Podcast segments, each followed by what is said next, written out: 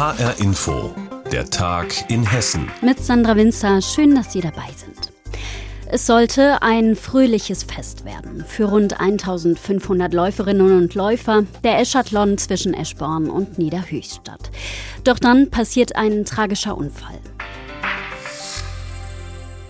Ein 88-Jähriger fährt mit seinem Mercedes am Sonntag in eine gesperrte Straße rein, will wenden und überfährt versehentlich eine junge Frau. Die Frau stirbt. HR Hessen-Reporter Jonas Schulte hat sich mit dem Fall beschäftigt und ich habe ihn vor der Sendung gebeten, noch einmal zusammenzufassen, wie das passieren konnte.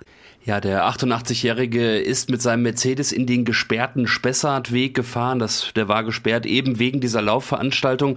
Und die junge Frau aus Frankfurt, die 30-Jährige, war als ehrenamtlicher Streckenposten im Einsatz und hat also diesem älteren Herrn gesagt, er möge bitte wenden, weil es da halt eben nicht weitergeht. Und bei diesem Wendemanöver hat äh, ja der Mercedes-Fahrer offenbar, sagt die Polizei, ähm, Gas und Bremse verwechselt und ja im, im Wendemanöver dann diese junge Frau überfahren und ja, sie ist dann leider äh, noch am Unfallort an ihren Verletzungen verstorben. Hm, bei den Stichwörtern Seniorinnen und Senioren am Steuer, Gas und Bremse verwechseln, da kommt jetzt eine alte Diskussion wieder neu auf, Jonas, nämlich zu der Frage, ob alte Autofahrerinnen und Fahrer ihren Führerschein abgeben sollen, oder? Genau, die Diskussion ist ja wirklich nicht neu, aber trotzdem immer noch sehr aktuell. Wenn man in der News-Suche bei Google einfach mal diese Stichwörter eingibt, du hast es gerade gesagt, Senioren, Gas und Bremse verwechseln, dann findet man allein aus der letzten Zeit einige Fälle. Erst im August zum Beispiel war ja ein 82-Jähriger in die Hauswand der Sparkassenfiliale in Niederramstadt gefahren und jetzt alleine vom vergangenen Woche, äh, Wochenende gibt es bundesweit mehrere solcher Fälle, in denen Senioren Gas und Bremse verwechselt haben, zum Beispiel in Freiberg in Baden Baden-Württemberg und auch in Ludwigshafen am Rhein. Und wie ist der Stand der Diskussion? Welche Fakten gibt es dazu aktuell, Jonas? Das äh, beruht tatsächlich bisher auf Freiwilligkeit. Die Versicherungsunternehmen in Deutschland schätzen, dass Menschen ab 75 ein ähnlich erhöhtes Unfallrisiko haben wie Fahranfänger.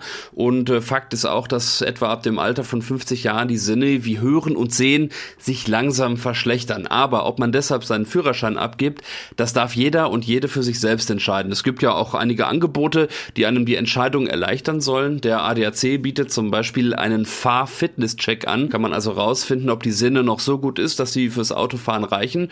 Und dann gibt es ja noch Regionen, auch bei uns in Hessen, die ein ÖPNV-Angebot machen. Das heißt also zum Beispiel die Odenwald Regionalgesellschaft, die bietet allen Seniorinnen und Senioren über einem Alter von 65 Jahren an. Wenn ihr euren Führerschein freiwillig abgebt, dann bekommt ihr von uns für drei Jahre lang kostenlos ein RMV-Ticket. Also es beruht auf Freiwilligkeit.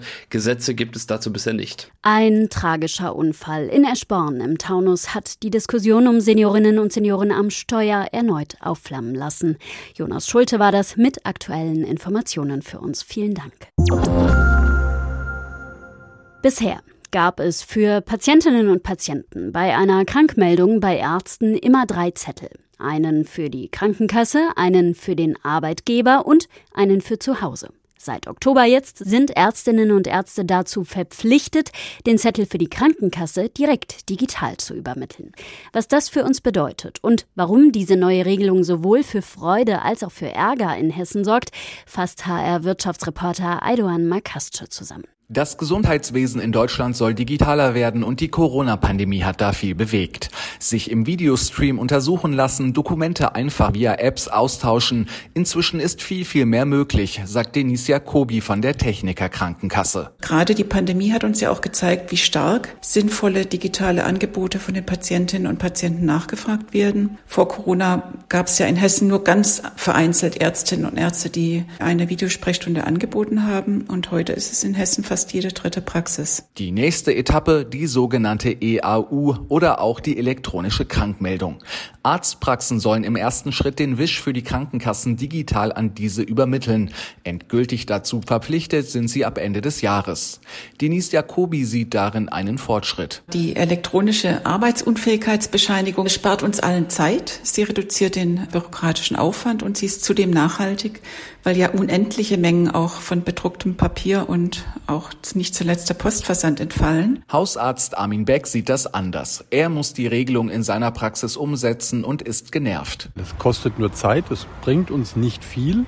Und der technische Aufwand dahinter ist ziemlich groß. Wir sind bisher nicht in der Lage, das vernünftig umzusetzen. Liegt zum Teil an der Industrie, liegt aber auch zum Teil an den Herstellern des elektronischen Heilberufeausweises. Wenn das Ding nicht hergestellt wird, können wir nicht arbeiten. Ohne Heilberufeausweis keine elektronische Übermittlung. Außerdem seien erst sieben von mehr als 100 Krankenkassen auf die Umstellung vorbereitet. Beck ist auch Vorsitzender des Hessischen Hausärzteverbandes und berichtet deshalb von großem Frust bei den Kolleginnen und Kollegen. Es gibt nur fürchterlich viel Ärger, weil es bringt im eigentlichen Sinne den Praxisablauf zunächst durcheinander, weil sie ein neues System einführen müssen. Es kostet Geld, das nicht ersetzt wird oder nur partiell ersetzt wird und es bringt de facto erstmal nichts. Vorläufig bekommen die Patientinnen und Patienten weiter zumindest zwei Ausdrucke für den Arbeitgeber und für sich selbst. Ab Juli sollen dann auch die Arbeitgeber auf dem digitalen Weg informiert werden. Bis dahin gibt es aber offenbar noch viel zu regeln, damit dann auch alles reibungslos klappt nachhaltig und trotzdem nicht überall beliebt die elektronische Krankmeldung, die Praxen an Krankenkassen ab sofort schicken müssen. Eidorn Makasce hat sich in Hessen umgehört. Apropos Krankmeldung. Nach fast eineinhalb Jahren Online-Lehre kehren nach den vielen Corona-Lockdowns jetzt wieder viele Studierende auf den Campus zurück, auch in Hessen. Möglich macht's das 3G-Modell, das viele Unis umsetzen wollen. Wer geimpft, genesen oder getestet ist, soll also wieder an Präsenzveranstaltungen teilnehmen dürfen. Aber die Hörsäle werden nicht voll ausgelastet. HR Hessen-Reporterin Anna Dangel hat mit Menschen an der Uni in Frankfurt und in Marburg gesprochen. Nils Stöbel studiert Rechtswissenschaften in Marburg und hat fast eineinhalb Jahre Online-Studium hinter sich. Ein Fuß auf den Campus hat er schon lange nicht mehr gesetzt. Das soll sich ändern, wenn die Vorlesungen am 18. Oktober beginnen. Die Uni Marburg will im Wintersemester mehr Präsenzlehre für Geimpfte, Genesene und Getestete möglich machen. Obwohl sich der 23-Jährige darüber freut, werden viele seiner Veranstaltungen weiterhin online sein. Bei mir wird das meiste weiterhin online sein. Und ich werde aber dann trotzdem ganz normal hier dann äh, in Marburg bleiben und man wird sich dann halt in der Bibliothek treffen dann und dort vielleicht gemeinsam lernen oder dann eine gemeinsame Mittagspause oder Kaffeepause machen. Aber wie gesagt, es ist auf jeden Fall nicht die Normalität, die ich mir jetzt zu dem Zeitpunkt eigentlich äh, gewünscht hätte. Auch an der TU Darmstadt, an der über 20.000 Personen studieren, soll mehr Präsenzlehre mit 3G möglich werden. Das hat die Hochschulleitung vor wenigen Tagen kurzfristig entschieden. Die Wochen vorher hatten sich zahlreiche Studierende darüber beschwert, dass sich die Universität anders als andere Hochschulen noch nicht für die 3G-Regel entschieden hatte. Tobias Huber vom Allgemeinen Studierendenausschuss. Genau, prinzipiell begrüßen wir die Entscheidung, denn das heißt halt einfach mehr Leben auf dem Campus. Aber gleichzeitig ist es noch nicht so wirklich greifbar. Also wie das Ganze umgesetzt wird, das werden wir dann erst sehen am ersten Vorlesungstag, wie dann die Realität tatsächlich aussieht. Laut einem Sprecher der TU Darmstadt werden sich die Studierenden dort bis November und voraussichtlich länger auf das Coronavirus testen lassen können. Corona-Testmöglichkeiten wird es auch an der Hochschule Fulda und der Hochschule für angewandte Wissenschaften in Frankfurt geben. Die Mehrheit der hessischen Hochschulen verlangt von ihren Studierenden aber, wer nicht geimpft oder genesen ist, muss ein negatives Testergebnis von einer offiziellen Testeinrichtung mit sich führen. Die Kosten müssen die Studierenden selbst tragen. Eine Hochschule, die sich gegen 3G entschieden hat, ist die Technische Hochschule Hochschule Mittelhessen.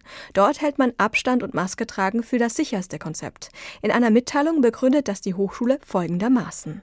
Gegen das 3G-Modell spricht, dass Nichtgeimpfte sich regelmäßig testen lassen müssen und dadurch erhebliche Kosten entstehen. Die Regelung vermeidet außerdem aufwendige Kontrollen. Nicht alle Unis halten die Kontrolle der 3G-Regelung für zu aufwendig. Die Hochschule Fulda, die Uni Frankfurt und die Hochschule für angewandte Wissenschaften in Frankfurt wollen dafür externe Dienstleister einstellen. Corona-Flickenteppich an Hessens Unis im neuen Semester. Anna Dangel hat mit Menschen an den Unis in Marburg und Frankfurt gesprochen. Aufregende Satellitenstarts, halsbrecherische Weltraumschrott, Ausweichmanöver und jahrelange Reisen zu unbekannten Kometen. Was am Raumflugkontrollzentrum ESOC in Darmstadt passiert, hat Science-Fiction-Potenzial tatsächlich. Ein Besucherzentrum könnte das, was sonst meist unsichtbar ist, für viele Interessierte zugänglich machen. Geplant wird das seit Jahrzehnten. Umgesetzt wurde bisher nichts. Jetzt allerdings ist ein erster Schritt getan in Richtung Besucherzentrum. Das Land Hessen investiert 150.000 Euro in eine Machbarkeitsstudie. ESOC legt nochmal 50.000 Euro drauf. Wie konkret ist das Ganze? Das wollte HR-Inforeporterin Petra Diemand wissen. Das erste, was mir der ehemalige ESA-Generaldirektor und jetzige hessische Raumfahrtkoordinator Jan Wörner am Tag der feierlichen Vertragsunterschrift sagt, ist, seiner Meinung nach soll die Mach Machbarkeitsstudie nur herausfinden, wie das Besucherzentrum gebaut wird und nicht ob. Für ihn ist die Sache klar. Ja, ich glaube ganz dringend, wirklich, wir brauchen so etwas. Die Raumfahrt verändert sich. Es gibt private Anbieter von Raumfahrt hier und da, nicht nur mit Astronauten, sondern auch Telekommunikation und so weiter.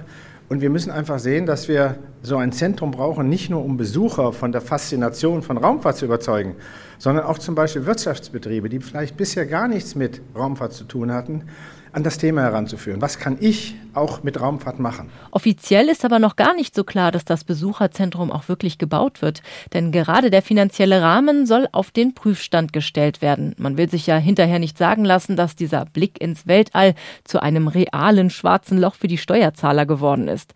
Aber hier im ESOC Pressezentrum bei Schnittchen und Sekt, so direkt nach der Unterschrift, sind sich alle einig. Schräg gegenüber vom ESOC Haupteingang auf dem jetzigen Parkplatz soll es entstehen. Ein kombiniertes zweistöckiges Konferenz- und Besucherzentrum. Das hätte nebenbei den Charme, dass man große Konferenzen auslagern könnte. Die finden, wenn nicht gerade Corona alles lahmlegt, nämlich zurzeit noch mitten auf dem Gelände statt, quasi in direkter Reichweite der Kontrollräume.